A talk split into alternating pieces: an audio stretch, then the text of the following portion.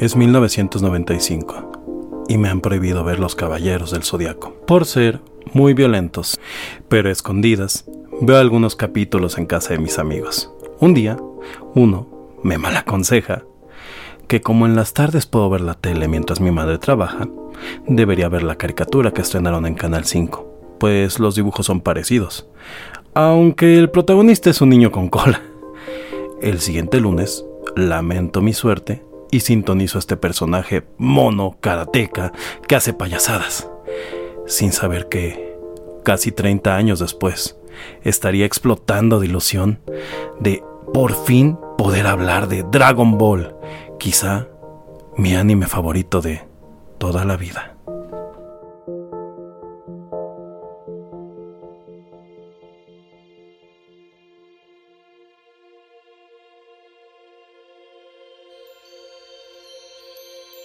Rotterdam Press presenta Rotterdam Retro 2000. Un ameno recorrido por la nostalgia. Con las actuaciones estelares de Erasmo Bertz Neumann y Señor Geek. Comenzamos.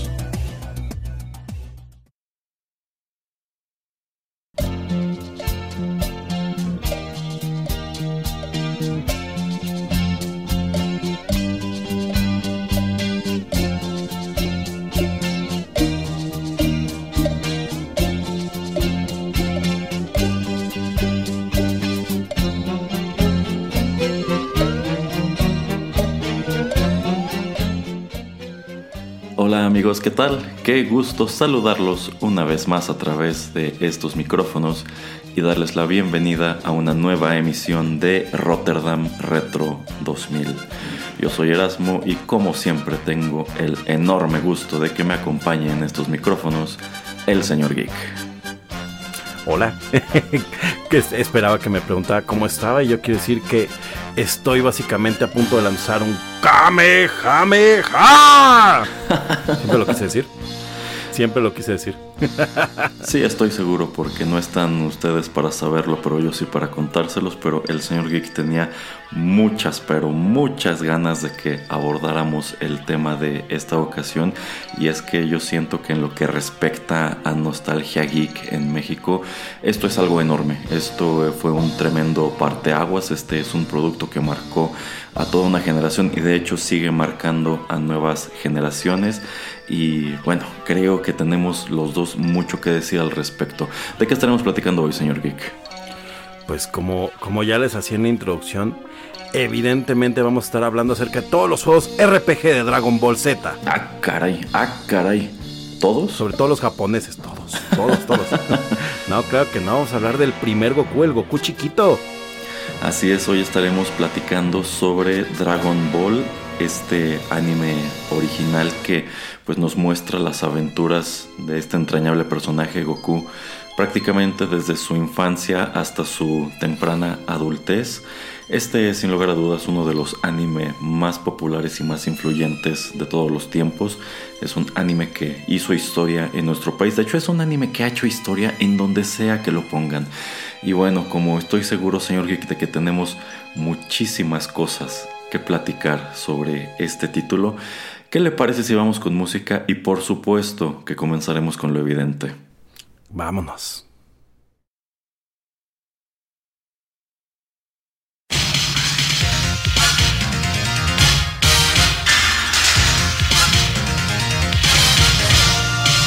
Dragon Ball. Vamos a las esferas del dragón.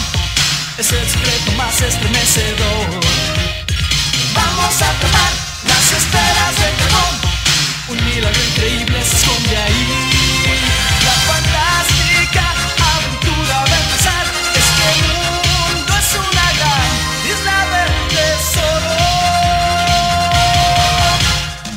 Un amor late ardiente en mi pecho hoy.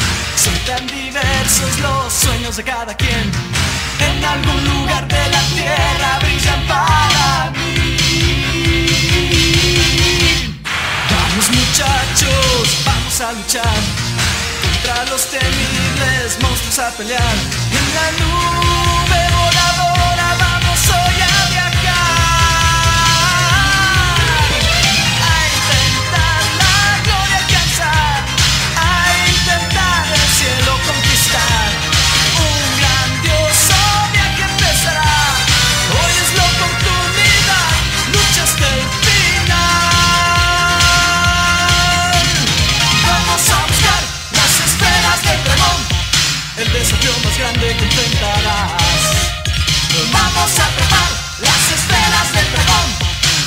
grande tesoro se esconde ahí.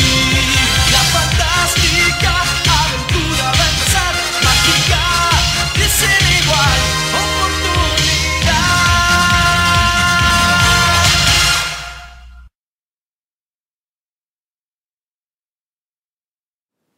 Muy rápidamente estamos de regreso. Lo que acabamos de escuchar, bueno, lo que acabamos de escuchar, la verdad sea dicha, no necesita que se lo presente, pero en nombre de la formalidad lo haremos de cualquier manera. Esta canción tan emblemática se titula en español La fantástica aventura. Su título original en japonés es Makafushigi Adventure. Esta canción fue escrita por Yuriko Mori e- y era interpretada originalmente en japonés por Hiroki Takahashi, quien de hecho hace carrera como cantante allá en Japón a raíz de haber interpretado esto. Y claro que este es el legendario, legendario opening de Dragon Ball, el anime que se transmitió originalmente en Fuji TV entre 1986 y 1989 inspirado por supuesto en el manga homónimo creado por Akira Toriyama, que se publicó originalmente entre 1984 y 1995. Esta canción en su famosa versión hispana, en su famosa versión doblada al español latino, es interpretada por el cantante Luis Delille.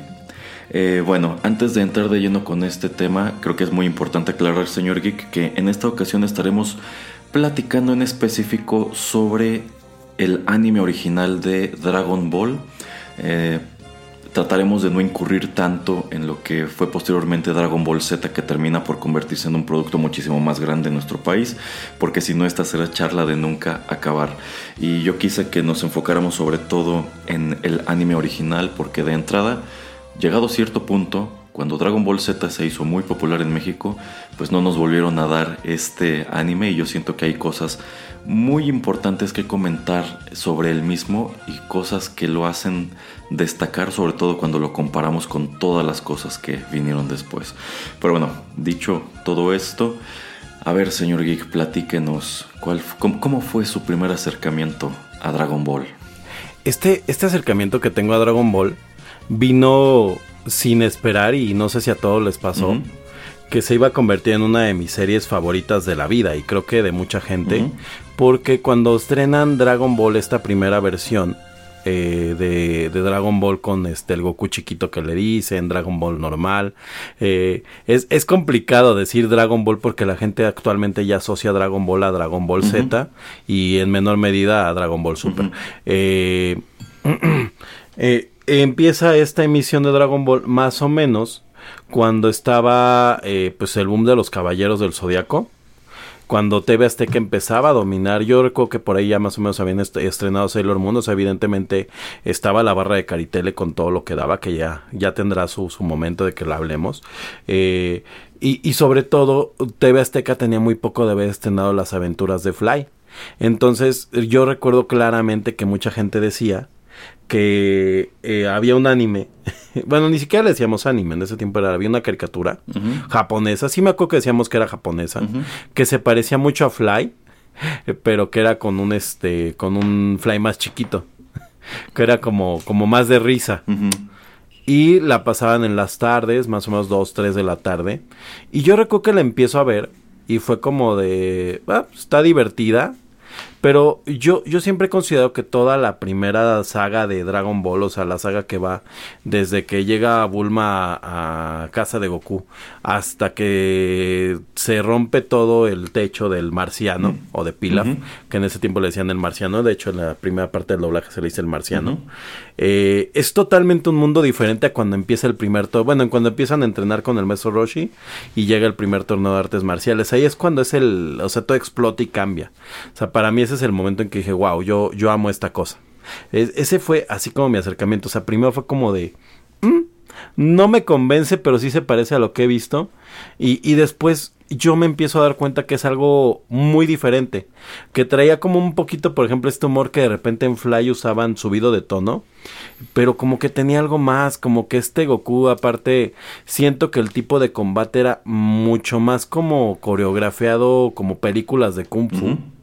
Que, que, por ejemplo los caballeros que de hecho yo siempre he tenido como una duda cómo funcionan los ataques de los caballeros porque realmente no son físicos son como un destello, son como destellos, o sea, ni siquiera son como poderes, y los de Fly que literalmente sí eran, pues ya aventar poderes de los dedos y las manos, no eran como los dos referentes, entonces esto era como algo diferente, porque el Goku chiquito peleaba más como Kung Fu, como un Jackie Chan, de hecho Toriyama lo dice, que él, eh, pues en su momento cuando imaginó a Goku encarnado en un actor, hubiera creo que Jackie Chan lo hiciera.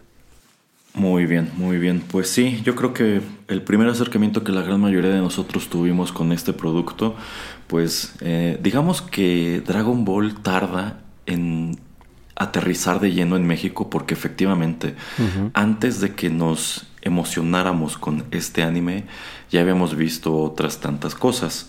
Eh, me parece que esta serie comienza a transmitirse en el canal 5 en 1995 y bueno, para entonces los caballeros ya habían tenido su gran boom, ya habíamos visto las aventuras de Fly, ya habíamos visto pues toda esta barra de anime vespertino en TV Azteca que comentamos pues hace unos días precisamente en el programa especial desde Japón con Amor.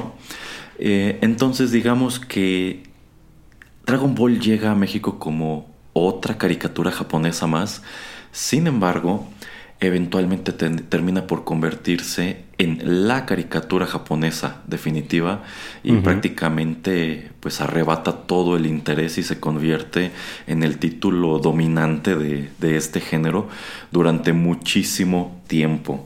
Eh, sin embargo, coincido totalmente con lo que usted dice. Yo creo que el momento de que nosotros aquí en México asomamos por primera vez a Dragon Ball, prácticamente seis años después de que esto ya había terminado de transmitirse en Japón. Ya lo hemos comentado antes, Dragon Ball llega muy tarde al continente americano. Eh, pues creo que la primera comparación que hacemos todos, y pues que esto es más que natural, era precisamente con las aventuras de Fly. Porque claro que... Porque además son tiempos sin internet. Ah, sí, sí, sí, porque pues a fin de cuentas el dibujo es muy parecido. Todos los personajes... Bueno, Akira Toriyama siempre ha dibujado los personajes de la serie Dragon Quest. Y aunque él no tenía asociación con las aventuras de Fly, pues sí copiaron el estilo de dibujo de Toriyama en ese anime. Entonces sí, para muchos fue como esto es otra especie de las aventuras de Fly, pero efectivamente lo que usted comenta eh, es cierto, esto tenía el elemento distintivo de que al principio, y yo creo que es muy marcado en ese arco que usted comenta que es el arco original de la búsqueda de las esferas del dragón. Esto se siente totalmente como una serie de artes marciales.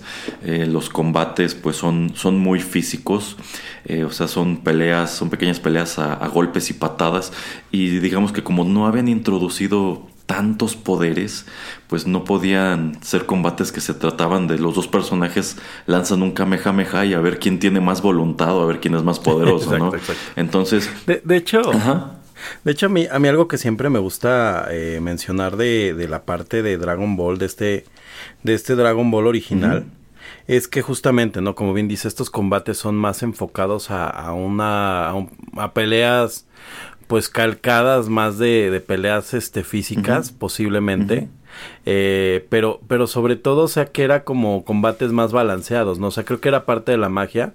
Eh, y sobre todo pues que que algo que hacía maravillosamente el primer Dragon Ball era que a comparación de todas las series de, de su tipo que es el shonen eh, pues no tenías un protagonista eh, invencible. De hecho realmente eh, Goku perdía pues si no mucho sí lo llegaban a derrotar o por lo menos no, no ganaba. Y esto es porque Dragon Ball se concibe por parte de Toriyama, aunque pocas personas lo dicen, eh, como una parodia del género. Entonces como parodia pues era totalmente al revés, ¿no? O sea, Dragon Ball se concibe en un tiempo en donde pues lo, lo que estaba de moda en Japón eran este personajes como Kenshiro del Puño de la Estrella del Norte o este o JoJo's Bizarre Adventure que son tipos hipermusculados y de repente tienes este semiduende con cola eh, que pues es virtualmente invulnerable y viene tomando un poco, ¿no? Este humor de Arale, que era como el humor del, del, ridículo, donde tiene que ser una broma porque si es en serio es una locura. Eh, sí, totalmente. De hecho, usted acaba de mencionar algo muy importante. En realidad la carrera de Akira Toriyama no despega y no se convierte en un fenómeno hasta que comienza a publicar Dragon Ball. Antes ya había publicado el manga y también el anime de Doctor Slump, que a mí me parecían muy buenos, pero también son muy distintos a, todo esto. Y, y sí, sí había muchas cuestiones fársicas en este anime. A mí me gusta eso que usted menciona, que en esta primera parte de la historia Goku pierde y llega un punto en el cual Goku ya nunca pierde. Y yo creo que a muchos nos gustaría que en algún momento Goku volviera a perder, porque quizá eso rompería, eh, eh, de hecho eso rompería muy dramáticamente con la fórmula que ya está pues súper establecida. Y es fársico respecto al género de artes marciales y también en cuanto a que adopta numerosos elementos de la novela Viaje al Oeste. Esta es una novela clásica china en donde encontramos pues contrapartes de algunos personajes que vemos al inicio del anime, sobre todo de hecho pues Goku es presentado eh, como una especie de versión alternativa de el rey mono que aparece en esta novela, en vista de que tiene una cola de mono, a pesar de que se ve totalmente como un humano, y tiene también el arma del rey mono, que es este báculo mágico que puede extender su, longitud a, voluntad. Y en esta novela también podemos encontrar personajes que digamos son los equivalentes de estos patiños muy del principio de Dragon Ball que eran Ulong y Puar. Y creo que quizá también hay una otro personaje que sería algo así como Yamcha, pero bueno, básicamente son los elementos que él toma de esta novela y los traslada a Dragon Ball que eh, precisamente en el primer arco, en el arco de, de Pilaf, cuando reúnen las esferas del dragón por primera vez, la verdad es que la trama es muy sencilla, Esta se, este se siente como un anime de aventuras con una narrativa un poco ridícula, con chistes muy subidos de tono, que es algo que más adelante desaparece por completo. Este, pero también tiene un, un, feeling como de un producto muy infantil, como algo que estaba tratando de apelar a un público demasiado joven. Eh, y efectivamente, como usted bien señala, pasado este punto, cuando Goku se convierte por primera vez en, Osaru. Y llegamos a este arco del entrenamiento con el maestro Roshi y posteriormente el primer torneo de las artes marciales, como que allí se, torna una historia un poco más seria, un poquito más tirándole a, épica. Y también la historia se, se vuelve considerablemente más compleja y más interesante. Bueno, a mí lo que me gustaba cuando empecé a ver este anime en el canal 5, que debo decir, a mí no, me toca agarrarlo desde el principio. Yo lo agarro ya cuando están juntando las esferas por segunda vez. Eh, de hecho, me toca empezar a verlo en este arco de la Torre del Poder. Oh, muy buen arco, sí. A mí me gusta que dentro de lo que cabe, esta serie parece mucho un videojuego, parece mucho un, RPG de, aventura. Y es un detalle que se pierde por completo cuando llegamos a Dragon Ball Z. Y eh, de hecho ya lo he comentado antes aquí en el podcast. Mientras que el Dragon Ball original se sentía mucho como un RPG, yo siento que Dragon Ball Z ya se siente más como un juego de peleas. En donde lo importante, pues tú, tú, ya nada más estás enlazando. El, Exacto, tú nada más estás enlazando una pelea con otra, con una trama que sirve más que nada como pretexto y básicamente los personajes tienen que pelear entre sí hasta que Goku desbloquee la nueva gran técnica que le permitirá derrotar a Freezer, a Cell o a quien sea el villano en turno, ¿no? Y, y, no ha visto Dragon Ball Super porque es peor. Ah, ya, sí, es Dragon Ball de Dragon Ball. sí, sí, sí. Eh, aunque ahora que menciona Dragon Ball Super, lo que no he hecho es leer el manga que todos coinciden que es muy superior a lo que se vio en el anime. Dicen, dicen que es más, más, más interesante. Sí, es que le, le pegó la censura. Eh, algo, algo que me que, quería mencionar antes de, de, hablar un poquito de lo bueno y demás, era, era el hecho de que efectivamente si Toriyama toma la historia eh, de viaje al oeste del Rey Mono y demás, eh, algo que siempre se ha caracterizado su obra y por lo cual pegó también en, en el público, este, incluso estadounidense, el sueño de Bandai. El sueño de Bandai es vender Caballeros del Zodíaco en Estados Unidos. Ese es el sueño de Bandai. O sea, después de haber vendido Dragon Ball, su sueño es vender Caballero Zodíaco porque son figuras que cada figura cuesta, si alguien nos oye en Estados Unidos, aproximadamente 150 dólares, ¿no? Y viven de la pura nostalgia, nunca lo han logrado. Pero afortunadamente con Dragon Ball sí lograron conectar. ¿Por qué? Porque la gran diferencia que, tenía con Caballeros, y es porque son contemporáneas, es que Dragon Ball Toriyama mete muchos elementos eh, de la cultura occidental, porque literalmente al tipo le gusta. O sea, Narale, por ejemplo, Doctor Slump, tenía su Superman. Y así como, sí, sí, sí, sí, que es, que es el Sumamán que comía panecillos negros, ¿no? Y ciruelas, creo también, ¿no? creo que también, sí, son, son terribles. Y ahí está más lleno todavía, pero en Dragon Ball, por ejemplo, creo que fue una caricatura muy fácil para los estadounidenses para tomar porque, número uno, ni siquiera la comida es típica. Literalmente Toriyama hace una construcción absoluta de mundo. O sea, eso no es un Japón futurista, es un mundo, es el Dragon World. Eh, y si se fija, los personajes eh, portan playeras con letras, este, con, con, este, con letras, con, en alfabeto ajá, con frases en inglés, eh, las motos, todos estos vehículos son como muy, este, o sea, son como muy estadounidenses, no, no son tan japoneses, a pesar de que son muy redondeados. O sea, es como los personajes van en moto, este, nunca visitan una isla, este, bueno, sí alguna vez en, Dragon Ball cuando cuando haciendo viajes sí llegan a visitar ciertos lugares que son como rurales de Japón, pero por ejemplo las ciudades se sienten así una, una urbe y no es una urbe japonesa. Eh, nada más hablar ahorita que usted comentaba la Torre del Poder. Pues uno, de los enemigos es básicamente Terminator. Claro, claro. Sí, sí, sí, sí, sí. Y, y, hay muchísimas parodias, ¿no? O sea, por ahí este, por ejemplo, eh, hay, hay, enemigos que tienen similes, ¿no? Con, con, personajes de la cultura estadounidense. Entonces creo que, creo que a los estadounidenses eso pues, les encanta. Entonces lo único que le hicieron a Dragon Ball fue cambiarle eh, los nombres.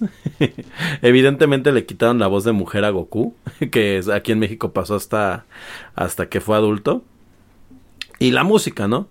Y la música se la cambian, pero pues es una serie que logró, yo creo que por eso conectar en todo el mundo, o sea, no hay lugar en el mundo en donde Dragon Ball no sea, no sea un hit, a comparación de, de Saint Seiya, que, o de los Caballeros del Zodiaco, que literalmente funcionó en todas las regiones latinas, pero pues el problema de Toy es que a ellos les gustan los dólares y pues los pesos no valen lo mismo que un dólar, ni siquiera los francos en su tiempo.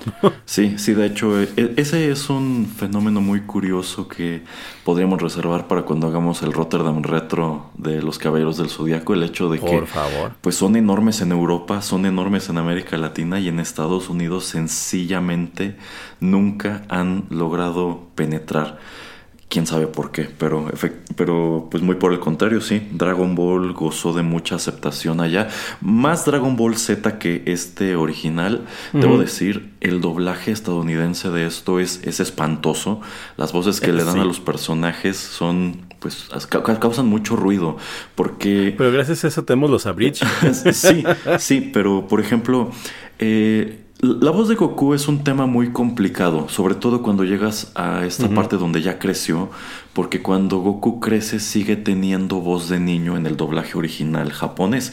De hecho, me parece que la misma persona lleva haciendo la voz de Goku desde los años 80. Ya es una viejita. Sí, sí, y efectivamente es una mujer. Aquí Masako, no recuerdo Aquí en México también era una mujer quien, quien realizaba la voz de la voz de Goku. Eh, más adelante ya es cuando, cuando Goku se vuelve adolescente, es cuando comienza a hacer su voz Mario Castañeda y hasta la fecha. Sin embargo, digamos que aquí en México o, o a nivel habla hispana, le dieron a Goku una voz considerablemente más masculina que la que puedes escuchar en el doblaje original japonés. Pero en los Estados Unidos se volaron la barda y Goku habla em, pues con una voz este súper profunda, como pues algo que está totalmente, está totalmente en contraposición con lo que es su voz original. Entonces yo creo que tanto en el mercado de habla hispana como en el mercado anglosajón, cuando hemos asomado eh, a Dragon Ball en su versión original, yo creo que lo primero que nos causa ruido es esta voz tan chillona de Goku. Sí, sí. Sí, de, de, hecho, cuando entramos a Dragon Ball Super, que pues todos los que veníamos de ver eh, Dragon Ball Z, creo que fue lo primero con lo que nos enfrentamos, porque la realidad es que prácticamente todos los que llegamos a ver eh, Dragon Ball eh, Z, lo veíamos o en latino o si acaso ya cuando ya estaba la fiebre todo lo que daba, comprábamos VHS españoles, porque en España ya habían terminado. Entonces, si Goku aquí en México habla como Bruce Willis, allá en España habla como un señor mayor. y, y, bueno, entonces este cuando nos encontramos a este Goku que grita así y demás, yo, yo creo que la gente que juega los juegos eh, de los videojuegos tal vez tenían algún este algún conocimiento porque la voz de Goku en inglés es infumable y pues mucha gente la cambiaba a japonés, ¿no? Porque fuera de Goku todos los demás sí tienen voces eh, más o menos similares. Eh, señor Erasmo, sería buen momento ahorita que ya tocamos un poco Estados Unidos para recordar ese momento extraño de, de Dragon Ball que era Dragon Ball pero no era Dragon Ball latino. A ver. ¿Usted, ¿Usted recuerda al incomparable fiel amigo de Goku Cachito?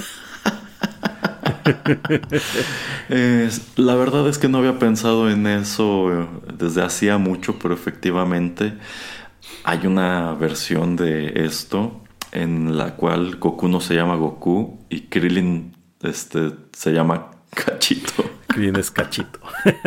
y a mí me gusta mucho ese nombre, es ¿eh? como un nombre muy divertido para Krillin. Es, la, la pruebo. Y además, e, ese Goku además sí hablaba un poquito más como... Pues también tenía una voz como más, este, más aguda, ¿no? También era de mujer.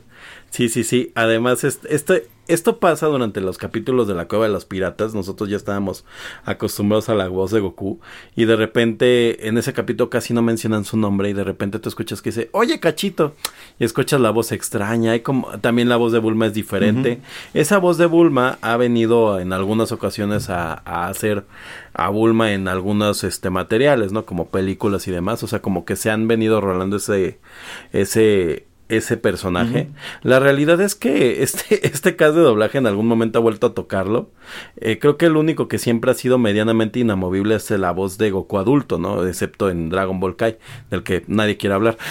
este, en fin. Pero eh, cuéntenos por qué, cómo, cómo nace esta, esta versión de Dragon Ball que no se llama Dragon Ball. Cuéntenos todo. Bueno, es que una peculiaridad de Dragon Ball es que comentaba en el bloque introductorio que esto ha sido un fenómeno a donde lo lleven. Sin embargo, la primera vez que lo presentaron en México no lo fue. Y es que toman la peculiar decisión de, pues la primera vez que lo acercan al público mexicano, que ni siquiera fue en el Canal 5, pues de, uno, cambiarle el título. Esto no llegó eh, como Dragon Ball, sino llegó como Cero y el Dragón Mágico. Y empezando por allí podemos deducir que Goku se llamaba Cero Krillin se llamaba Cachito y numerosos elementos que nosotros conocemos de Dragon Ball eran cambiados en un opening rarísimo. en el cual le crean toda otra historia a este, a este universo, en el cual de hecho, pues este, este dragón que surge de las esferas del, de las esferas una vez que las has reunido, eh, es, el dios dragón y al parecer ese dios dragón vive en el centro de la Tierra, que es en donde se formaron las esferas, una cosa así. Aparentemente estos capítulos se transmitieron tal vez en estados fronterizos, tal vez en Estados Unidos tal cual. O sea, es un poco un poco ambiguo dónde, dónde apareció en estos capítulos. De hecho, hace poco encontré algún lugar donde sí se pueden ver ahí. Eh, está más o menos desde el capítulo 1 hasta el final del torneo de artes marciales del primero. Eh, y evidentemente debe llegar hasta la patrulla roja porque eh, por alguna razón estos dos capítulos, tres se traspapelaban con el doblaje original. O sea, eso es muy extraño. La verdad es que no lo entiendo. Yo nunca he visto eso en otro lado. Eh, y de repente pasan estos tres capítulos de Cero y el Dragón Mágico. Hay la leyenda, creo que ya la había comentado alguna, en algún retro, eh, que, que Televisa en un tiempo compraba licencias simplemente para, para este, guardarlas, ¿no? Entre ellas la de Evangelion. Eh, entonces tal vez fue eso. O sea, la compró, no la usó y eventualmente pues se le acabaron los derechos o algo así. Dijeron, sabes que sí, pero vamos a redoblarlo. Yo, yo asumo que esta versión es como una, una suerte de tropicalización de la versión de Estados Unidos que, que vieron ellos, pero la desconozco totalmente. Sí, sí, la verdad esa es una encarnación muy desconocida de, Dragon Ball, eh, pero bueno, una vez que le deciden presentarlo como, como debía ser, pues se convierte en todo un fenómeno. Y precisamente para ir em, comenzando a abordar ese fenómeno, señor Geeky, también pues ir avanzando en, en esta charla, ¿qué le parece si vamos con, con lo bueno de Dragon Ball? Que la verdad se ha dicho e, es, es muchísimo, así que a ver, señor Geek, comience usted. Pues mire, eh, en mi particular caso, creo que lo mejor de Dragon Ball era el hecho de que precisamente era una historia muy sencilla. La verdad es que eh, nosotros fuimos una generación que se acostumbró a ver series muy largas, eh, pero que la realidad es que a veces, pues porque tenías tarea o lo que fuera, no podías ver el capítulo. Entonces en Dragon Ball relativamente te podías perder una serie de capítulos y volver a entender qué estaba pasando, porque finalmente la historia tenía un punto A, un punto B, eh, y no se, no se movía mucho. Si la historia en un punto tuvo un momento en donde Dragon Ball donde fue medianamente compleja, es la saga de Cell. Y hay una anécdota, pues larga, ¿no? Sobre, sobre por qué es así. Eh, pero la realidad es que la historia de Dragon Ball, como bien decía usted, es sencilla, eh, está muy bien definido quiénes son los buenos, quiénes son los malos. Eh, evidentemente, si saltas de temporada a temporada, de repente dices, ah, que ese no era malo. Pero bueno, eso es algo de los shonen de todos. O sea, no hay, no hay shonen sin, sin villanos redimidos. Eh, y, pues creo que, creo que la gente con lo que, a la que le hicimos la pregunta en Twitter y en redes, pues coincide más o menos, o sea, con esto, ¿no? O sea, lo bueno de Dragon Ball era esto. y creo que aparte, ¿sabe? A mí algo que me gusta mucho era el tema de periodos de tiempo. O sea, eh, en Dragon Ball cada saga se dividía aproximadamente entre tres años. Era como muy claro porque cada tres años era el torneo de artes marciales. Entonces, de la saga 1 a la siguiente, tenían que pasar tres años porque la cumbre de todas las aventuras vividas tenía que ser que pues, otra vez se volvían a enfrentar estos rivales que se fueron haciendo en el camino y ver cómo habían evolucionado sus poderes, ¿no? Entonces creo que creo que es eso. Haken igual dice eso. Lo bueno son los torneos de artes marciales. Es de los comentarios que nos mandaban. Mm, sí, sí. Bueno, eh, en este punto Dragon Ball no se había convertido en una fórmula eh, yo siento que constantemente estaban innovando las, las aventuras, constantemente te presentaban a otro tipo de rivales y bueno, cuando introducen este concepto del torneo de las artes marciales, a mí era de los puntos que más me gustaban de esta serie original. el torneo de las artes marciales lo seguimos viendo todavía en Dragon Ball Z, en Dragon Ball GT, eh, pero ya no es lo mismo, ya no tiene esa cualidad de emocionarte porque sencillamente ya no innovan con los personajes que pelean entre sí. Eh, también y además ya no se pueden albergar los poderes, ¿no? O sea, son tan grandes los poderes que ya no caben en la Tierra. Sí, se convierte en un, en un problema. Eh, asimismo, yo creo que, que los entrenamientos de Goku, la manera, las maneras en que Goku se hace más fuerte, son eh, más ingeniosas en esta serie que lo que vimos más adelante, porque aquí lo vemos como que tiene que entrenar primero con el maestro Roshi, como después tiene que trepar la Torre Karin, como después tiene que eh, apañárselas para subir al templo de, de Kamisama, y te dan a entender que efectivamente estos son entrenamientos que llevan, que llevan mucho tiempo. Entonces sí hay un, un, salto de tiempo. En Dragon Ball Z sencillamente se meten al cuarto del tiempo y salen más fuertes y se acabó, ¿no? Digamos que se perdió por completo eso. Y pues ya ni siquiera te muestran el, el, entrenamiento. En cambio aquí Goku constantemente está aprendiendo nuevas técnicas. Ok, sí aprende muy temprano en esta, en, en esta versión de la historia el Kamehameha, pero el Kamehameha no se convierte en su movimiento con el cual va a ganar todos los combates.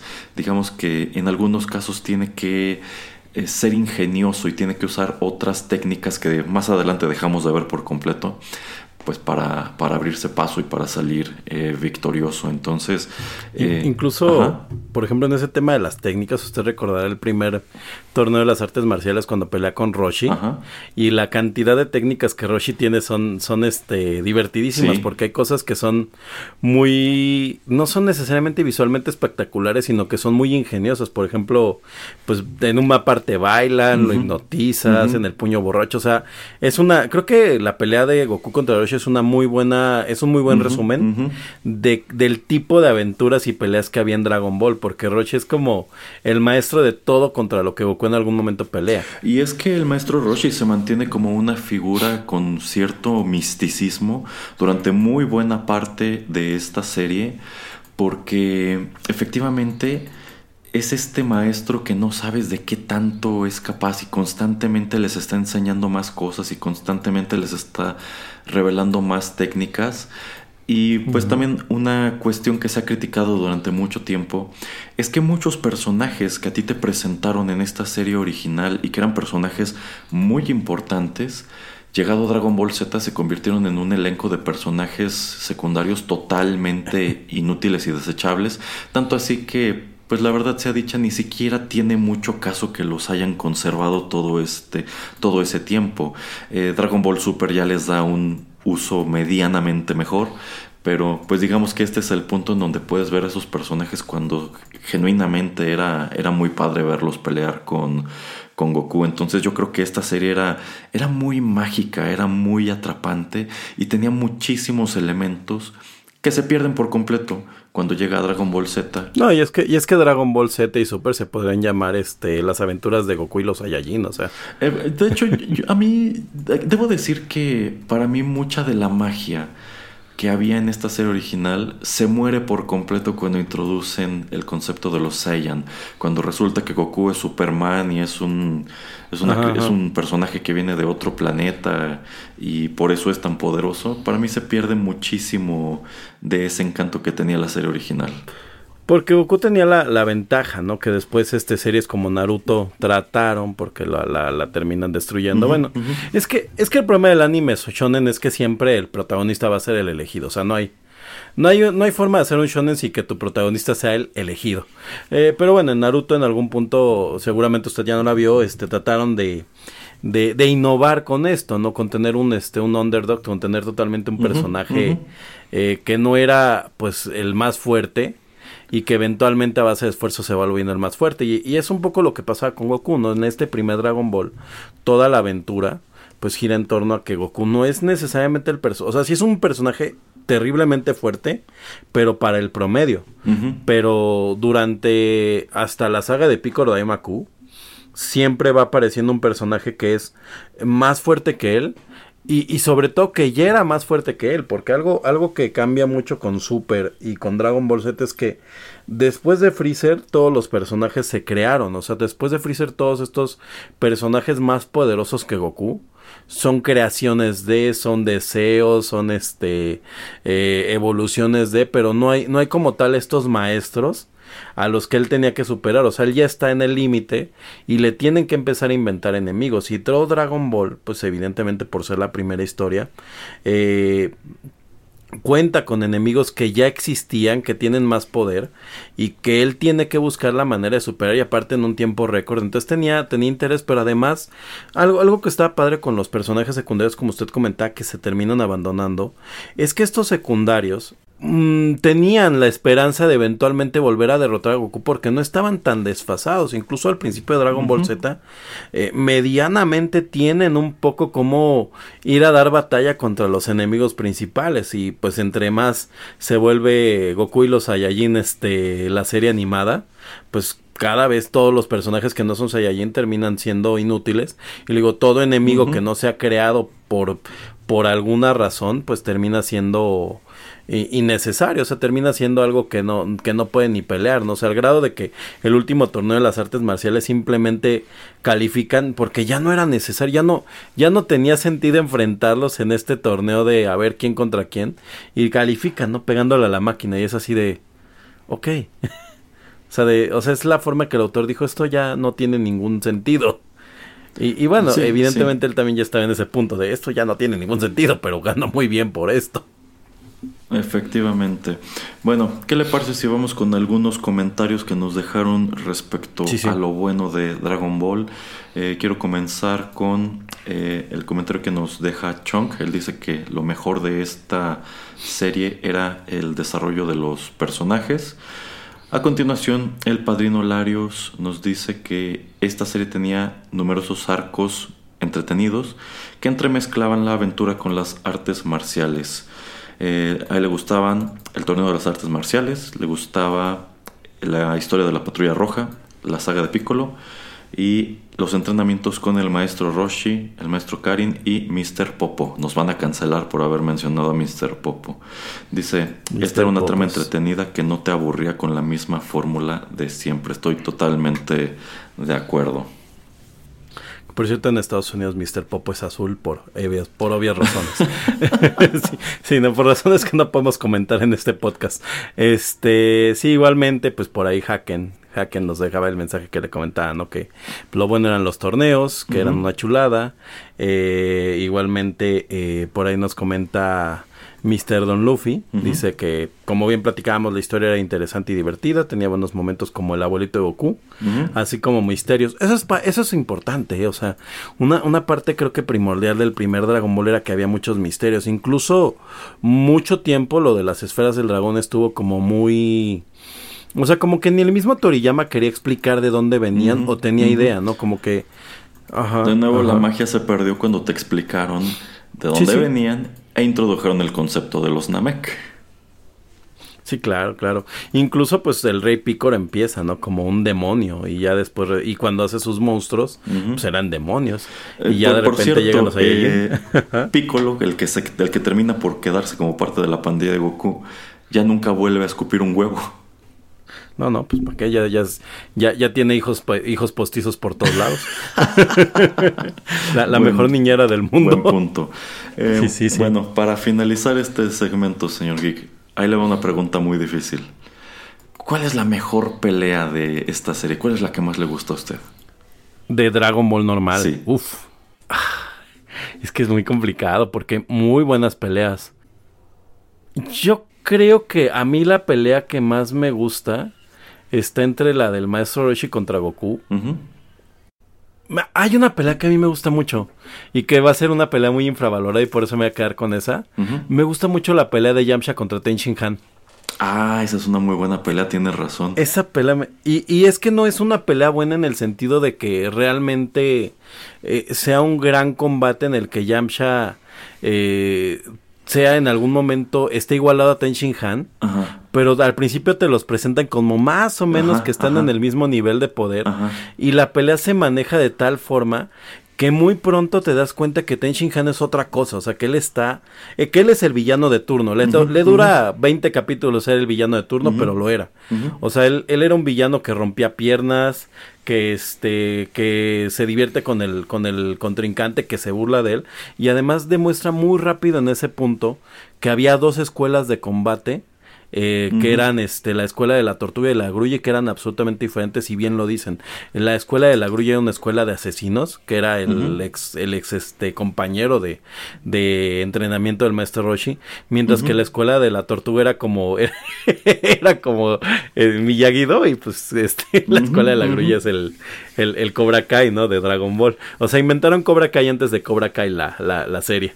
Eh, entonces es muy padre porque es una pelea en donde medianamente parecieran balanceados.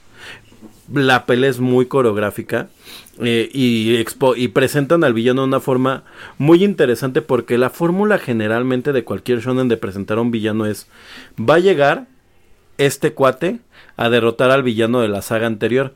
Y aquí simplemente lo que hacen es, Yamcha entrenó mucho y de hecho llega y dice, yo entrené muchísimo al grado que creo que te podría derrotar a Goku.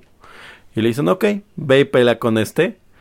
Y pues le da la golpiza de su vida que casi lo retira. O sea, de hecho literalmente lo deja retirado para la siguiente saga porque tiene la pierna rota y no había semillas del ermitaño.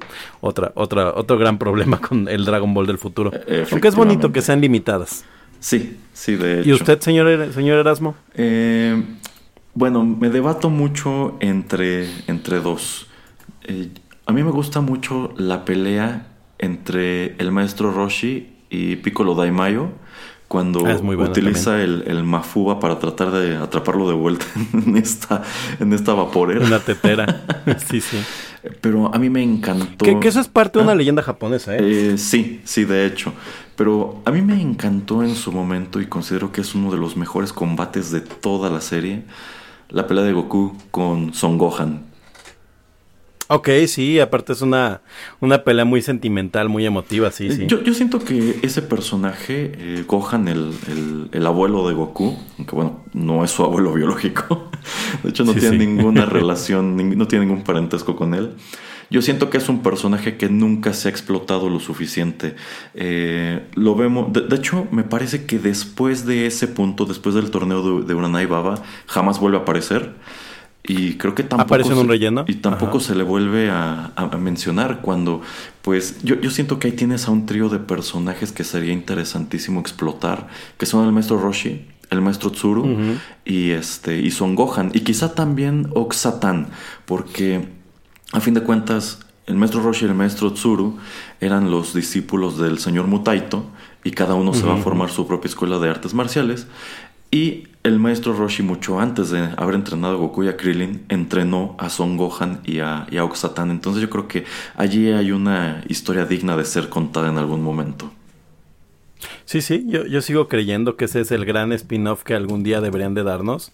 Ahorita lo más cercano que hemos tenido a, a rescatar un personaje secundario es que Yamcha tiene su propio cómic en donde una persona X, que conoce Dragon Ball perfectamente, hace todos los entrenamientos que tenías que hacer para llegar al nivel Saiyajin. y pues ya está, está dando batalla. Sí, efectivamente es una gran pelea.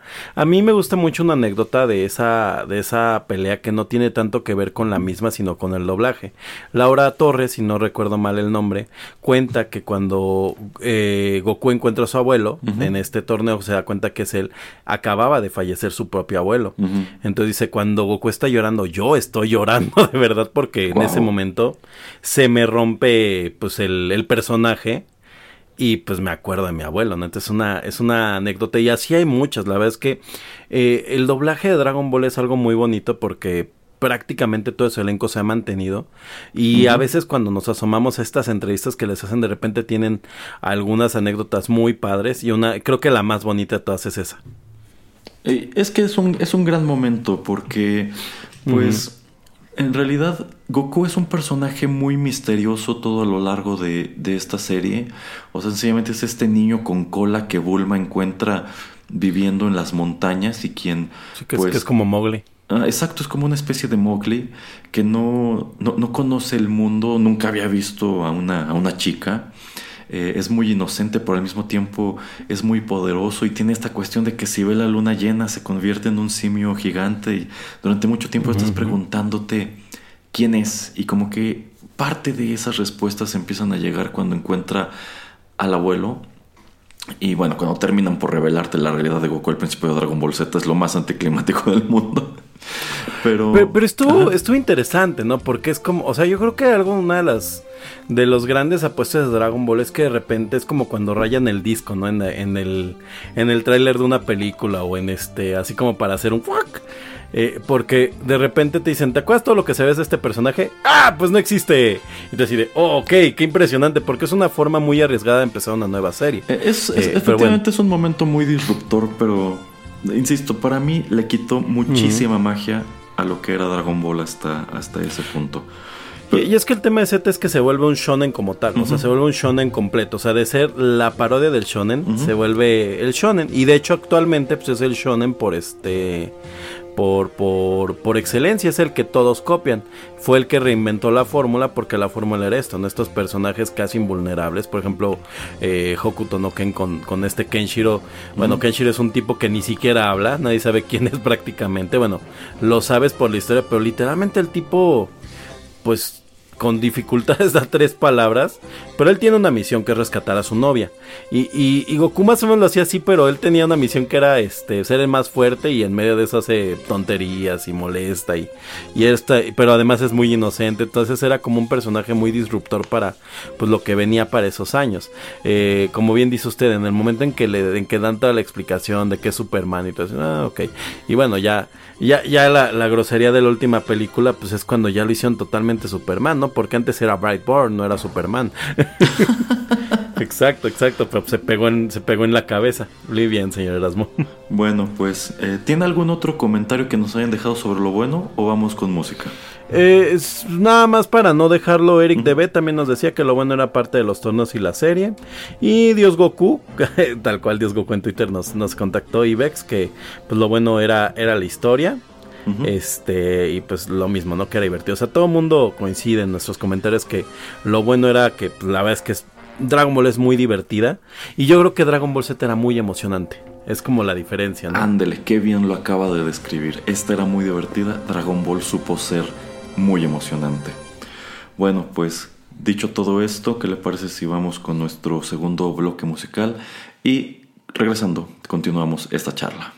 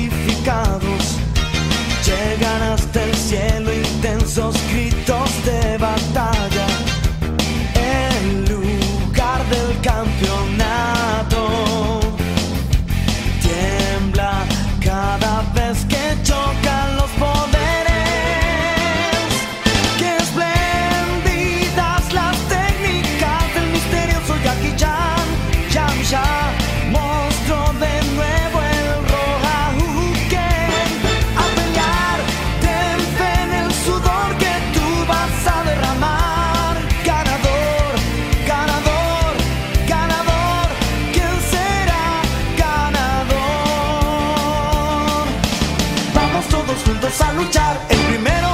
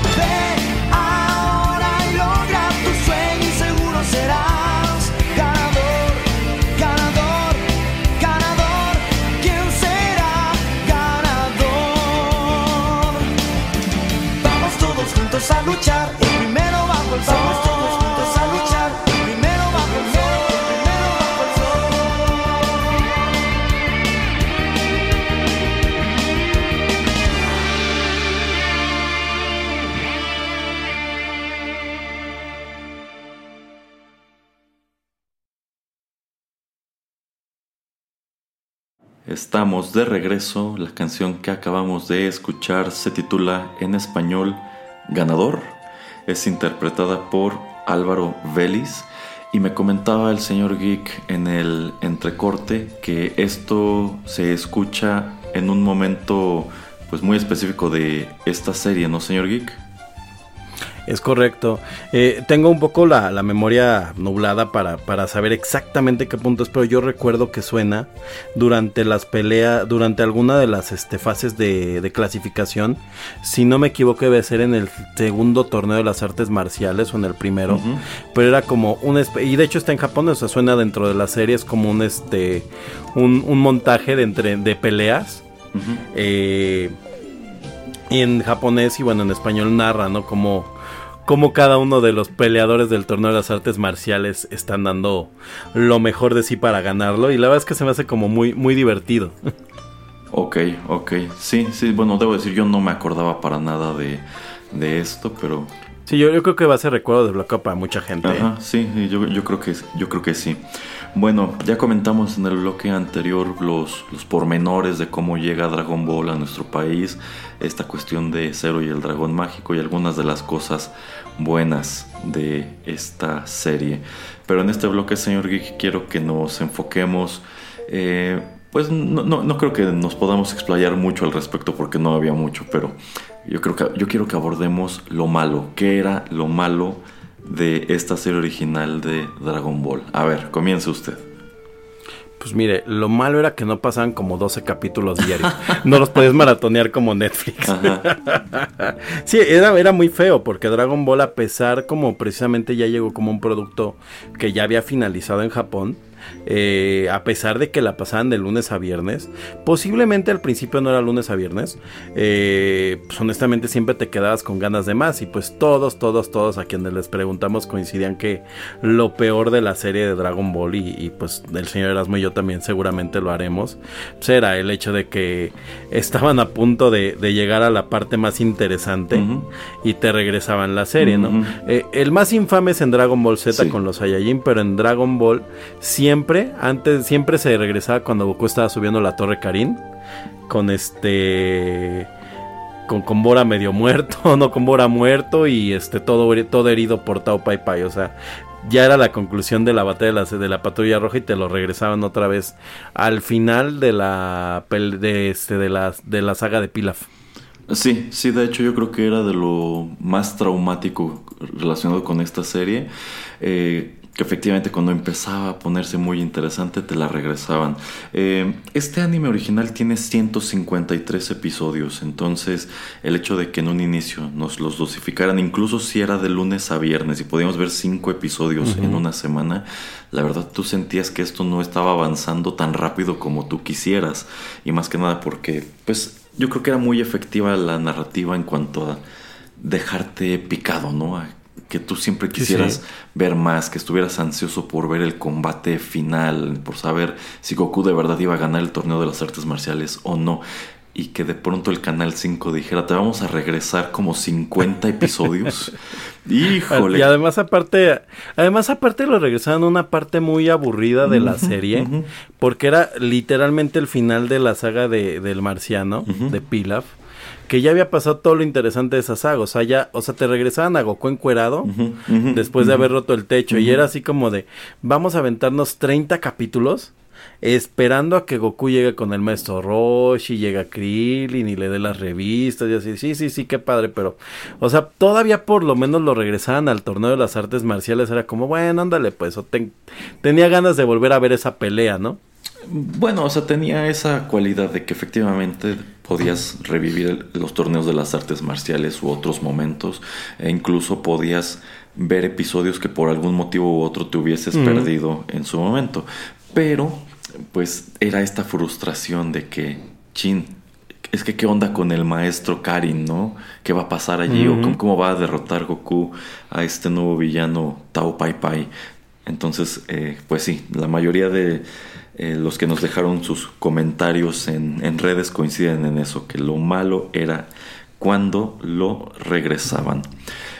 Porque aparte, nada más el tema de Teo Pepe me gusta tocarlo, porque aparte Teo Pepe, eh, un día cuando empezamos a planificar el señor Erasmo y este programa, le comentaba al señor Erasmo que Teo Pai es el primer villano ya con toda la fórmula de Dragon Ball Z. Uh -huh. O sea, llega Y después de que Goku había estado enfrentando a villanos de la Patrulla Roja que eran pues medianamente a su nivel y que tenían como poderes extraños, pero que eran como peleas muy de caricatura todavía en algunos casos, a pesar de que el general White lo agarraba a lazos y eso se ve muy feo.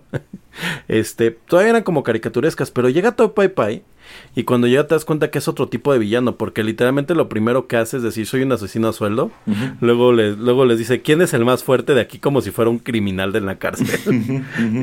y, además les dice, yo voy a matar a tu soldado más fuerte solo con mi lengua. Y tú así de, no.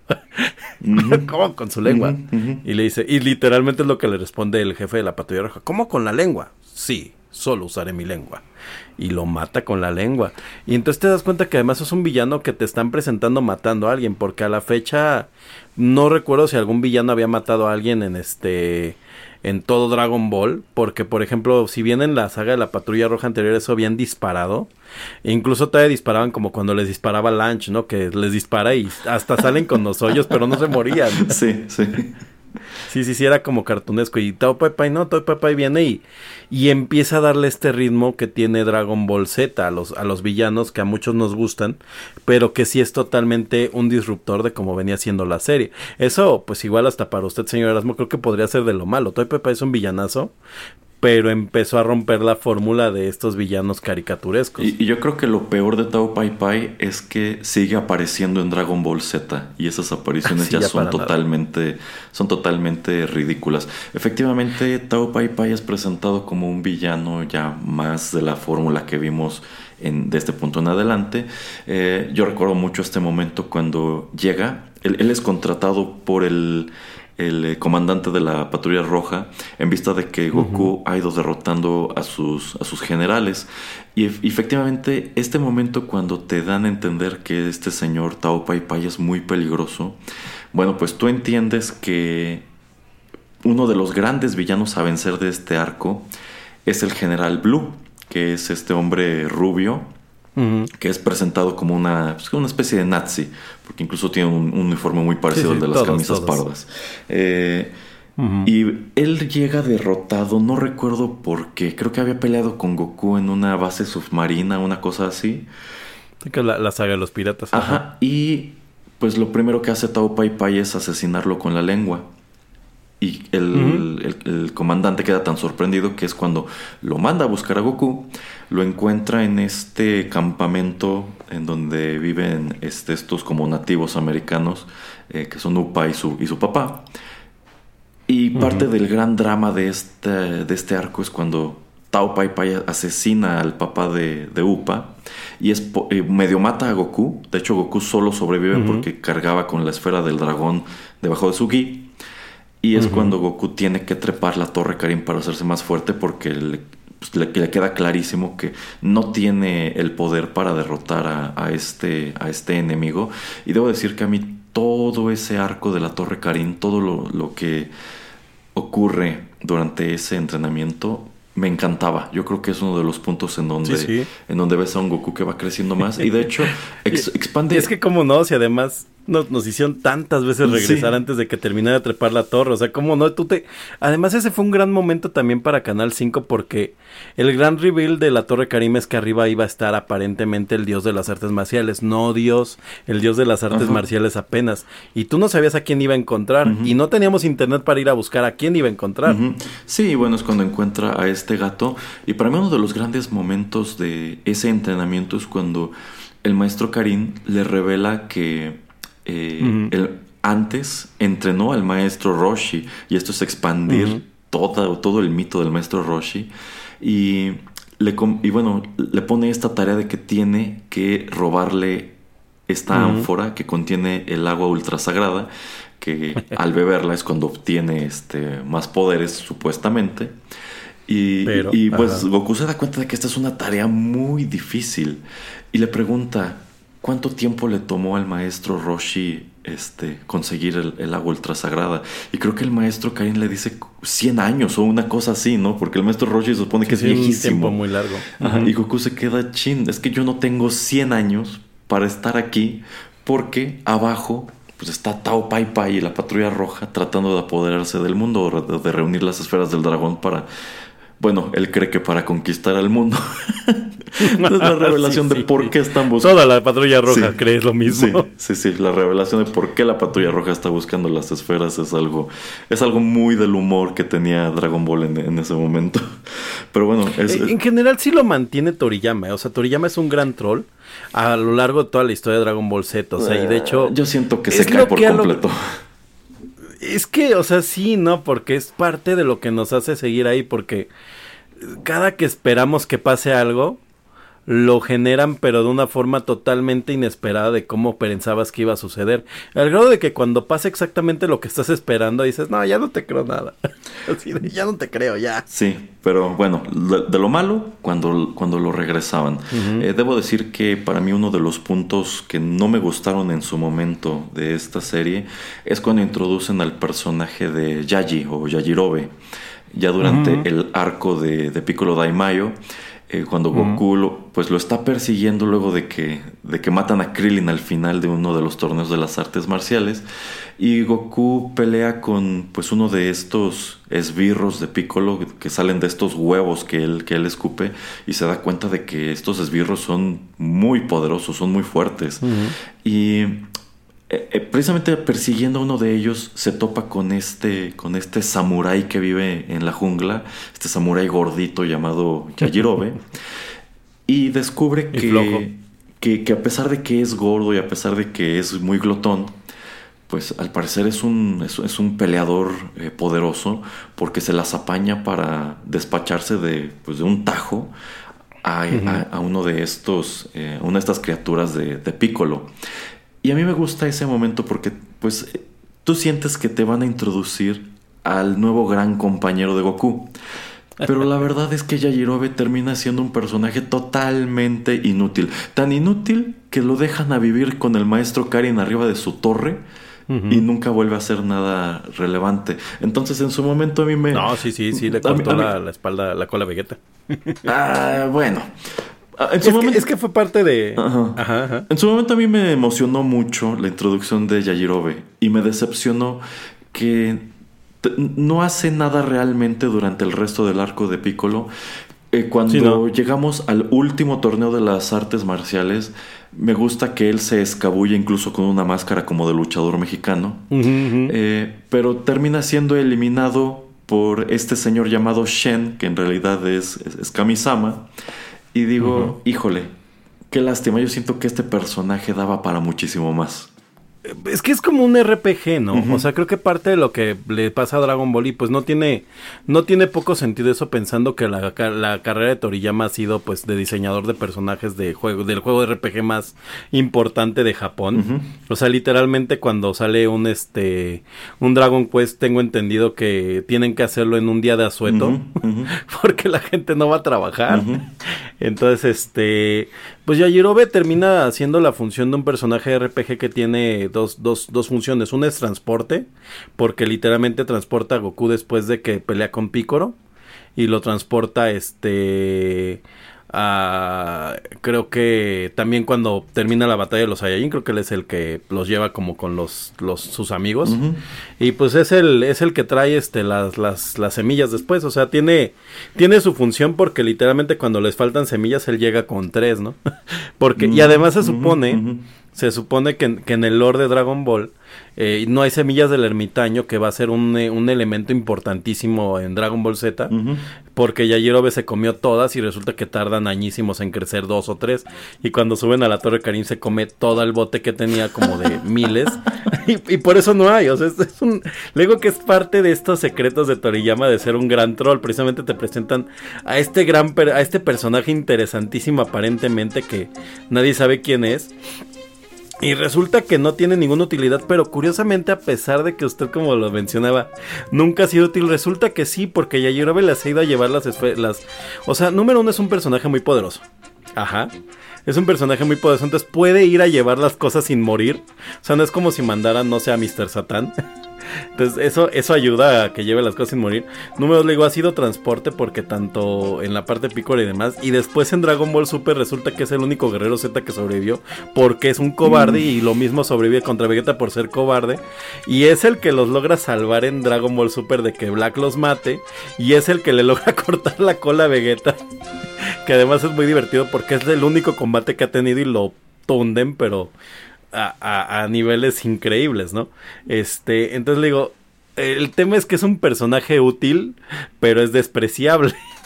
Sí. Y así ha habido varios. A mí, por ejemplo, si me, o sea, por, hablando de este tema de qué es lo malo de Dragon Ball, es esta parte, ¿no? Donde como cómo van olvidando personajes. Si hay un personaje que de verdad dejó de tener una utilidad y un porqué en todo Dragon Ball fue Ten Shin Han. Ten Shin Han, como bien dije, fue el villano de las primeras, de los, de los primeros 10, 20 capítulos de la saga de Piccolo que empieza en el torneo de las artes marciales donde Ten Shin Han participa. Y, nunca más hace nada importante. O sea, o sea mm, bueno, alguna vez estuvo a punto de derrotar a Cell, ¿eh? Ah, sí, sí, sí, es eso. Es que tiene Tenshinhan.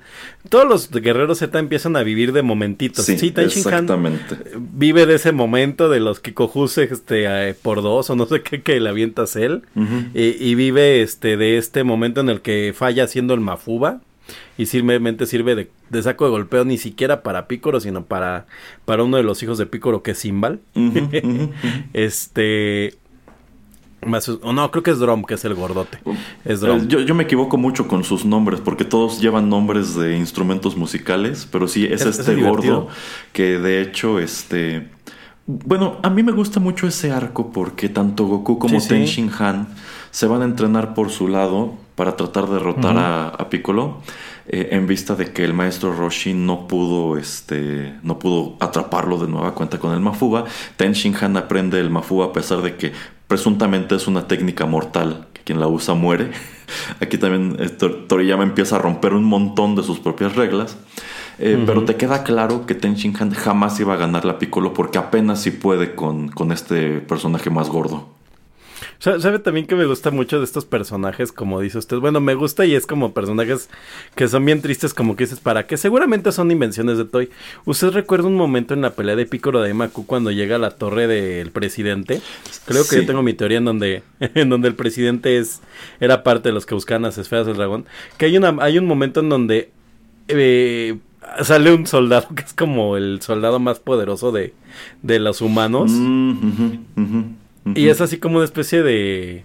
Pues como de Arnold Schwarzenegger, una cosa así súper musculosa. es un tipo musculoso que incluso trae un uniforme como de. como de policía de la India, como kaki, ¿no? Ajá, ajá. Sí, sí, y, son, y sirven para nada, ¿no? O sea, te, enseñan que que Piccolo está pues por encima de todo lo que ha existido en Dragon Ball. O sea, si ya Tao Pai era poderoso, Piccolo destruye ciudades.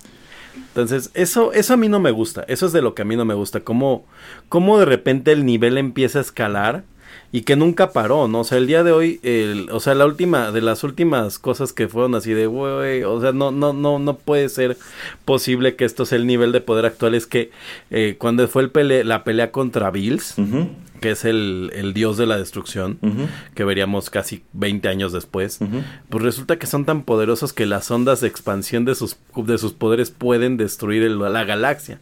No el universo, la galaxia. Y es de, ¿cuál es el límite de esto? o sea, ¿en, qué punto se va a detener? Porque de hecho, por ejemplo, Black, su última transformación se vuelve una cosa que es todo el universo. Entonces... Y, igual actualmente con los nuevos villanos, Moro es un villano que al final se volvió el planeta y o sea, ya son cosas en donde dices, ¿en qué momento vamos a parar Toriyama? El problema es que no hemos parado, ese es el tremendo problema. Yo, yo, considero que estas escaladas súper dramáticas de poder es parte de lo que termina convirtiendo a Dragon Ball Z en una fórmula en donde tienes, ok, ya tienes a un a un Piccolo Daimayo que puede destruir ciudades enteras con un solo dedo. Y después llega un Freezer que puede destruir planetas enteros, aunque Vegeta ya podía hacerlo. Y es algo que ya se les olvidó por completo. Este, y después tienes a un Cell que puede destruir todo el universo. Y a un este, Majin Buu que también puede destruir todo el universo. Y todos pueden destruir el universo. Y dices, ¿cuál, es la amenaza ya, no? O sea, sí. No, pues es que, es que literalmente en Super se les acabó el universo y tuvieron que hacer universos. Eh, yo, quiero hacer una acotación ahí muy rápido que entraría para Dragon Ball Z, pero es, es breve.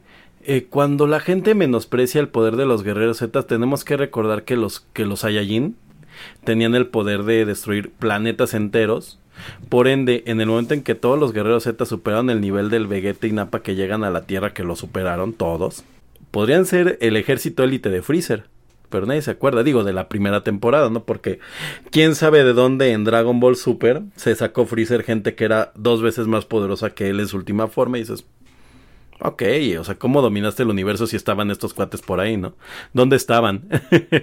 no, y es lo que le digo, o sea, que, eh, que ya a partir de que empiezan a evolucionar los niveles de poder, en Dragon Ball los villanos ya existían, ya estaban ahí y eran un, este, un parámetro que Goku tenía que derrotar. De hecho, por eso el último villano es Piccolo, porque Piccolo era un villano que había aterrorizado a la Tierra anteriormente, pero eh, estaba encerrado, o sea, pero existía.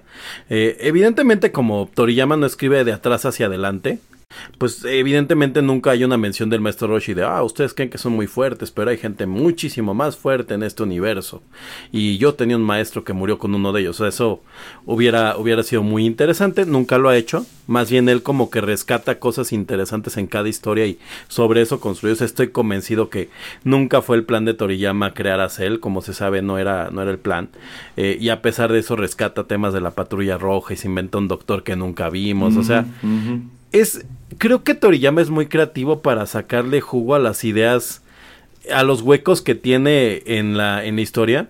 Porque efectivamente, cuando se acaba la saga de la Patrulla Roja, la pregunta primordial era preguntarse, oye, pero ¿y esos androides de dónde salieron? O sea, ¿quién construyó al doctor Octavio?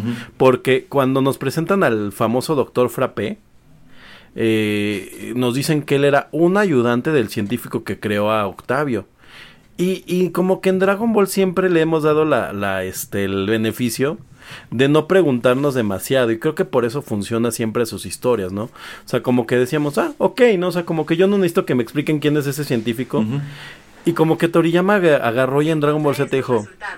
Gracias Google. Dice Google que encontró resultados de lo que estamos hablando. Como que Toriyama en un punto decía, este...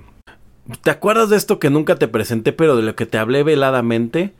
Ahora es importante, como, como acotación, es, es interesante pensar que eso se convirtió en una forma de escritura para algunos autores como Echiro Oda, que es el autor de One Piece, que él sí es un maestro de esto. Y Toriyama no, Toriyama no da esas pistas, simplemente agarra y dice, ah, creo que nadie se acuerda de esto, lo puedo usar. Sí, ¿sabe qué otra cosa me parece mala de esta serie original? Que es cuando Krillin empieza a morirse. y se. Ah, bueno, sí, porque Yamcha, Yamcha me parece que no se muere hasta Dragon Ball Z por primera vez. Pero el, hecho de que Krillin muera en esta serie y reúna las esferas del dragón con la única intención de, de revivirlo, pues termina por convertirse en algo híjole, en uno de los peores tropes de todo Dragon Ball que... Bueno, este, nuevo villano va a matar a toda esta gente, pero vamos a reunir las esferas y las vamos a revivir a todos y de pronto van a existir unas esferas todavía más poderosas y a pesar de que el anime sigue llamándose Dragon Ball, las esferas del dragón ya no juegan un papel central. Sí, sí. Ese fue el problema, ¿no? Que empezamos a encontrar esferas por todos lados, porque justamente el gran momento de la saga de Piccolo de Mako es justamente matamos a matamos a Roshi, matamos a Chaos que a nadie le importa.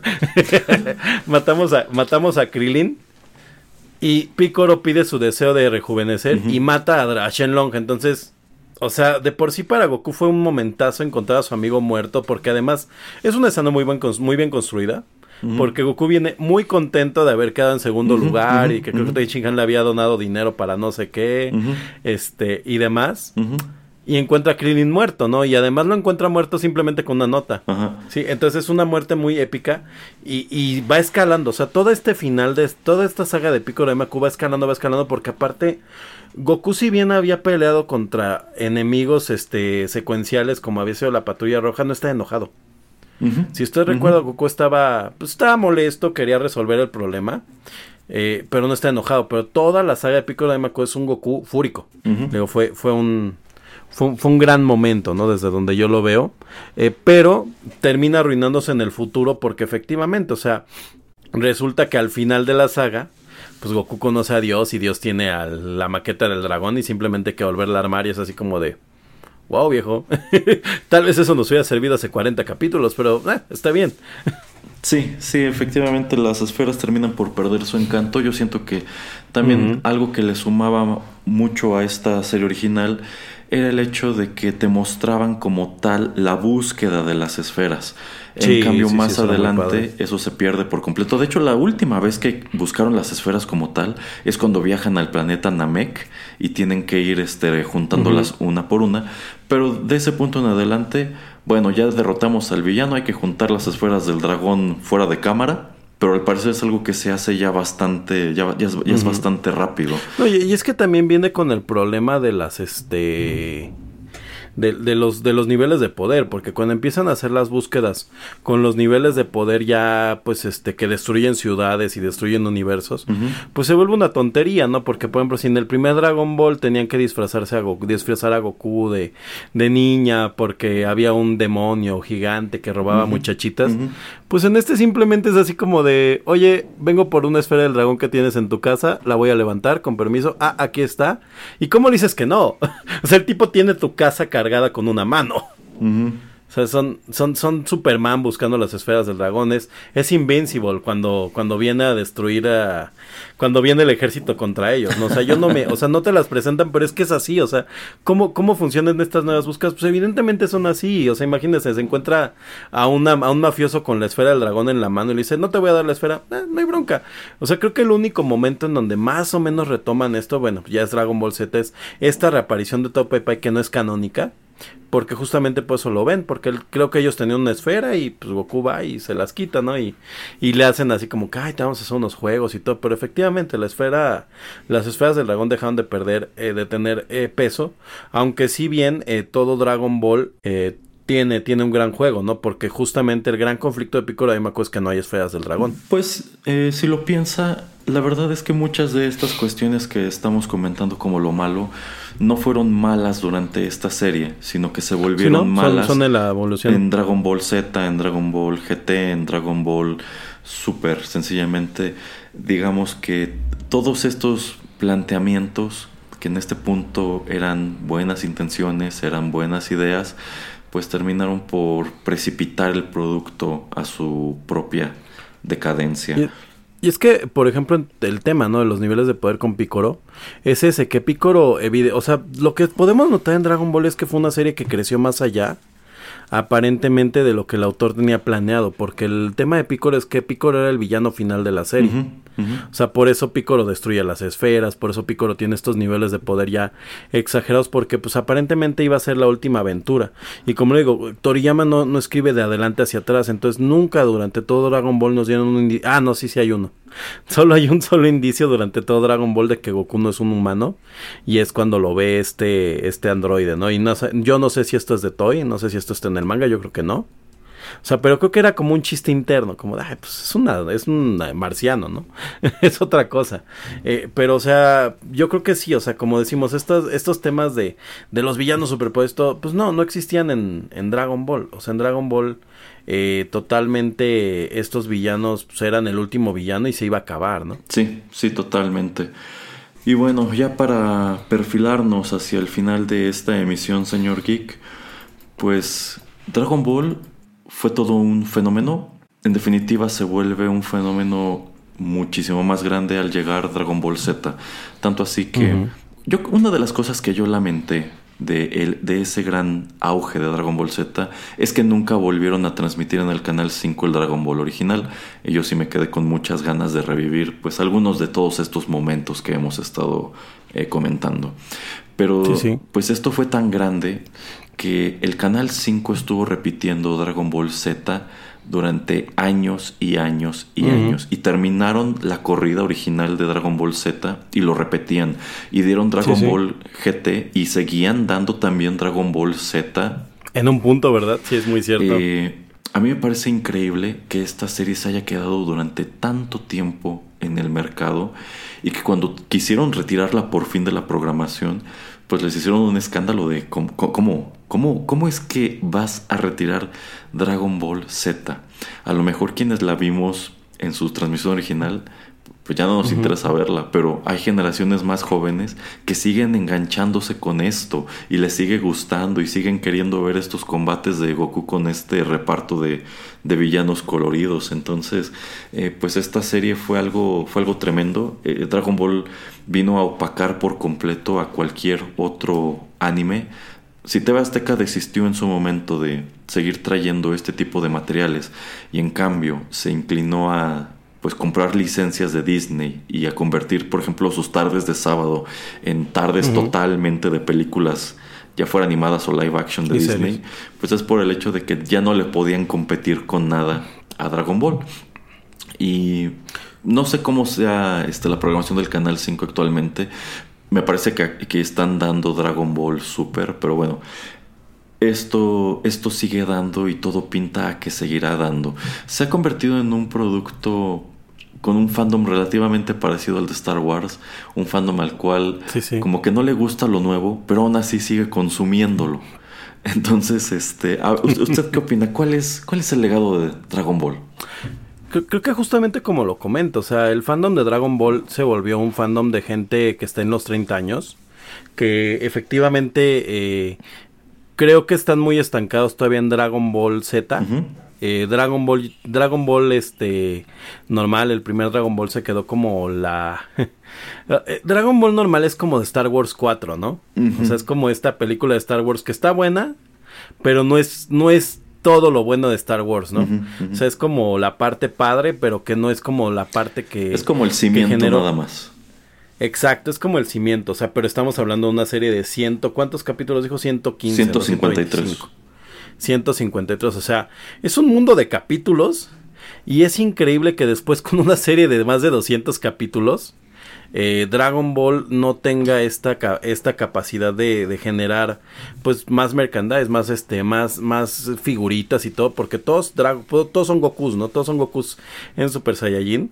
Eh, porque la figura del Super Saiyajin se volvió como algo que no solo es muy, muy interesante, sino que es como ya la, hablando de, legado, que es como ya la fórmula del shonen, ¿no? Todos los protagonistas de shonen actuales tienen que tener una transformación a una, a una forma súper, y el que quieran. E, e, efectivamente siempre ha pasado, pero con Dragon Ball fue como muy, muy este, creo que, creo que Toriyama ahí pecó totalmente de su capacidad de ser diseñador de personajes, porque inventó una fórmula que no solamente le gusta a los fanáticos, sino que la juguetera ama.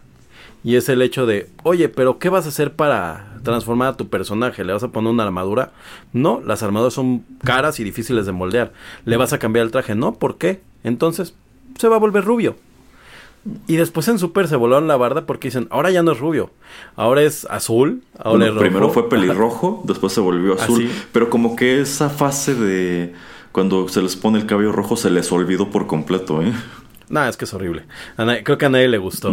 La de azul fue como de Meh", y ahora y, ahora blanco y, y, Vegeta morado y entonces, o sea, eso eso creo que fue una cosa del legado de Dragon Ball normal que, bueno, ya más bien fue de Z, en donde pues Dragon Ball Z fue una cosa que es muy fácil de capitalizar para la juguetera, para, para Bandai, que es pues básicamente la única que saca juguetes de Dragon Ball, de vez en cuando por ahí Hasbro, a veces saca alguna cosa, de repente alguna otra.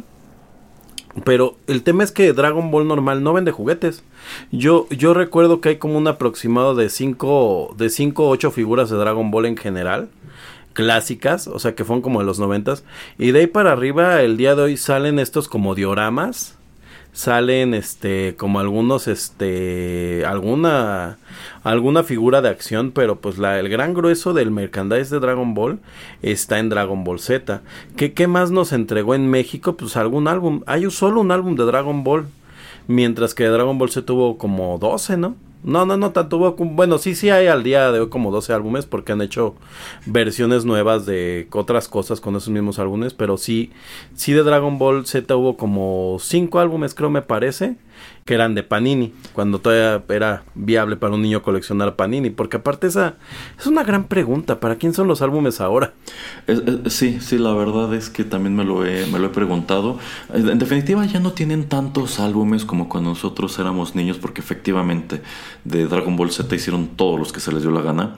Eh, y me parece que estos álbumes están también ya más enfocados a niños muy pequeños, porque a usted y a mí nos tocó coleccionar las estampitas de Dragon Ball Z en la secundaria, pero yo pero me parece que actualmente este formato está dirigido a niños muchísimo más pequeños, a niños que podrían ser de, de primaria y precisamente los álbumes tienen licencias de productos de ese tipo, como Masha y el oso, como en su momento Dora, la Exploradora, etcétera.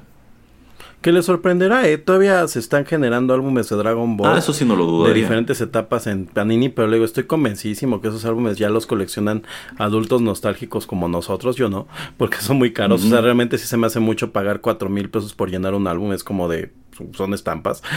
y se ha perdido mucho el encanto, porque cuando nosotros éramos niños, tú ibas a la cooperativa o la tiendita de la escuela y comprabas tu sobre.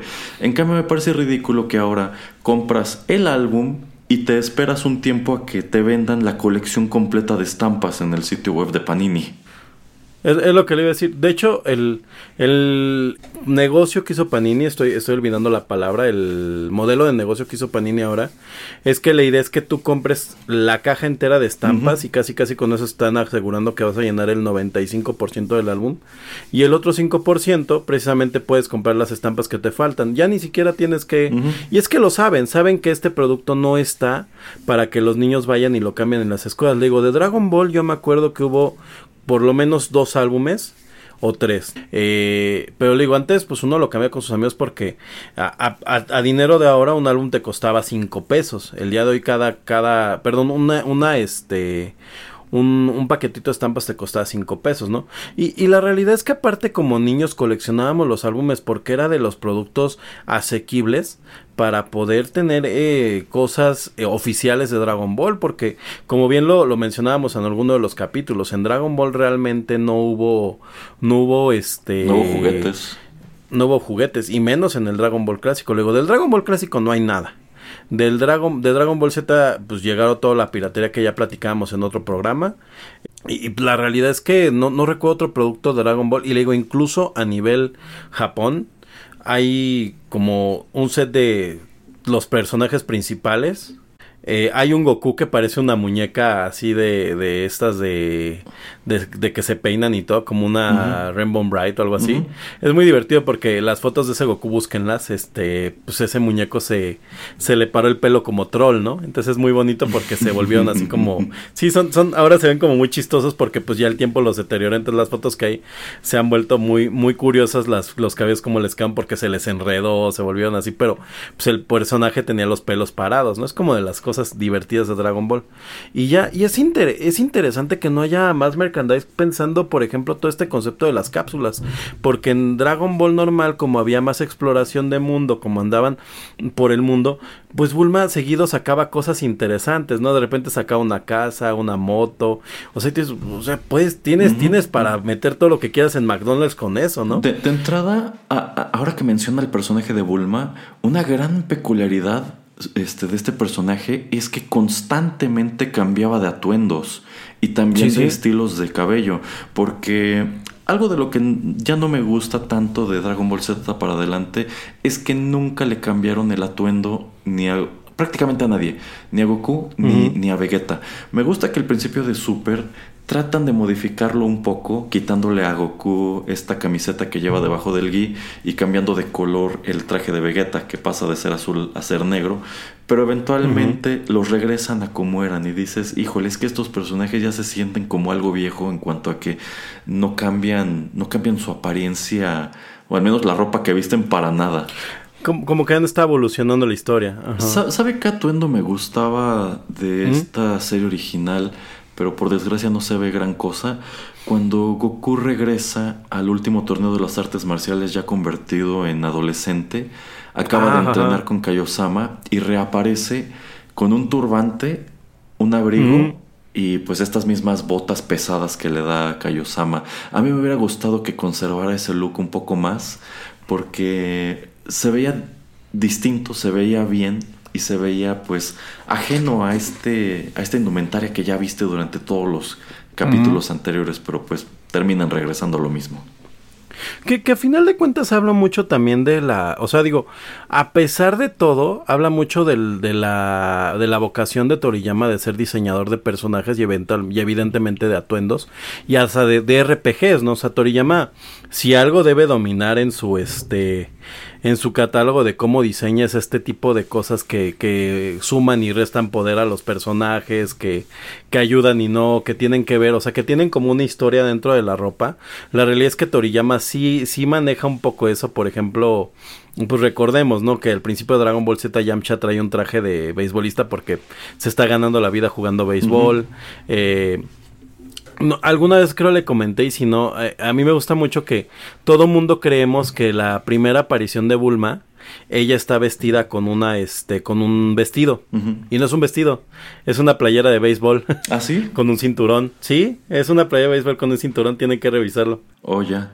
Sí, sí, yo creo que Akira Toriyama por su lado constituye todo otro, otro fenómeno y estoy de acuerdo, el- su diseño de personajes, su diseño de personajes es, es emblemático porque a diferencia, o sea, tú puedes ver mil shonen, pero por algún motivo no te vas a quedar tanto con la imagen de los personajes como lo haces con los personajes que puedes ver en Doctor Slump, los que puedes ver en Dragon Ball o los que puedes ver en, en Dragon Quest. Así que efectivamente el dibujo es uno de sus grandes fuertes. Quizá no tanto la escritura. eh, tristemente se terminó encasillando en una fórmula llegado Dragon Ball Z, una fórmula con la cual él mismo ha tratado de romper en Dragon Ball Super. No lo ha logrado del todo, pero creo que allí hay algunas cosas muy dignas de aplauso, también hay otras en sumo criticables, pero bueno, ya tendremos oportunidad, señor Geek, de en otra ocasión sentarnos como hicimos hoy a decir todo lo que nos gusta, no nos gusta de Dragon Ball Z, de GT, de Dragon Ball Super. Y señor Geek, ¿qué le parece si nos despedimos con música? Perfecto, vámonos y muchas gracias por escucharnos. Ah, antes de despedirnos, nada me gustaría agradecer a la gente que mandó comentarios de este lado, que fue en Twitter, Haken, Eric DB, Mr. Don Luffy, Vex, eh, bueno, Vex Link, Dios Goku y por ahí este me mandaron algunas personas también por WhatsApp, pero fue muy complicado por el desfase que tuvimos para hacer este programa. Pero recuerdo por ahí que Bañito eh, y como otras cuatro personas más mandaron sus este sus aportes y todos coincidiendo prácticamente en los mismos puntos. Sí, sí, yo creo que eso es lo mágico. La gran mayoría coincidiremos siempre en las mismas cosas en lo que a Dragon Ball respecta. Efectivamente, muchas gracias a todos por participar en estas emisiones de Rotterdam Retro 2000. Y vamos a despedirnos, señor Geek, así como nos presentamos con lo evidente. Señor Erasmo, ¿me permite despedirme con, con algo con lo que empecé, pero que no quiero dejar de hacer Ujú. otra vez porque lo amo? Ujú. Señor, señor Erasmo, ponga, ponga su defensa, eleve su ki, porque ahí le va un... ¡Jame! ¡Jame!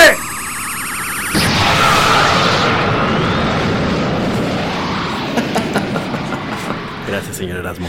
Quería hacerlo algún día en la vida. Muy bien, bueno, pues los dejamos con esto que en japonés se titula Romantic Ageru Yo. En español lo conocemos más como Romance Te Puedo Dar. Muchas gracias por la sintonía. Nos escuchamos muy pronto.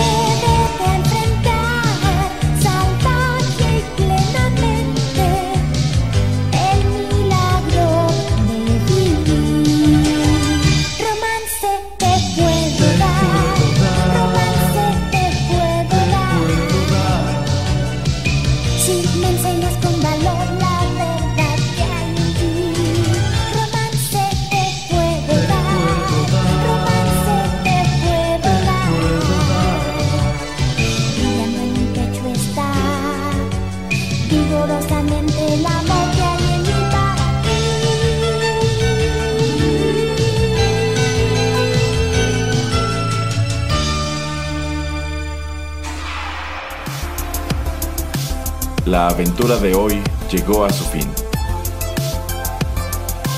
Pero aún queda mucha nostalgia por recorrer. Te esperamos aquí, en Rotterdam Retro 2000.